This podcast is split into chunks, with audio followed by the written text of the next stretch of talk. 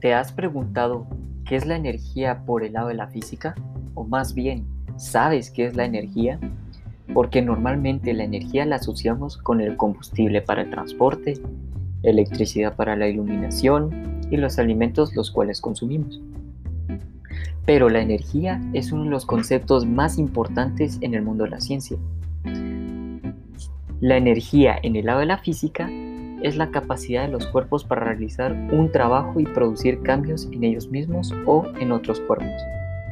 Por otro lado, la energía mecánica es la suma de la energía cinética, que está asociado con el movimiento y la energía potencial está asociado con una posición relativa ya que permanece constante.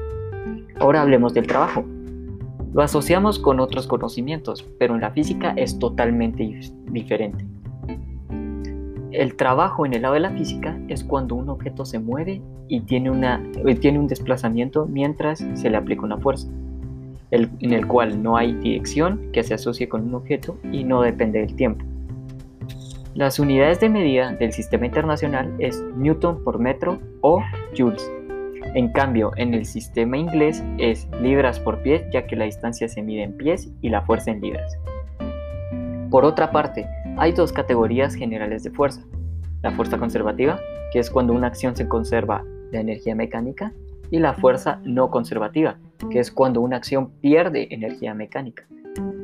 Pero ahora hablemos de matemática, enfocados en las secciones cónicas, el, que es el resultado entre la intersección de un cono y un plano, con la que está relacionada con la energía, principalmente en la parábola. Esto lo podemos observar en una montaña rusa o en una curva, entre otras cosas Mi nombre es Guillermo Mazarios y nos vemos en el próximo podcast.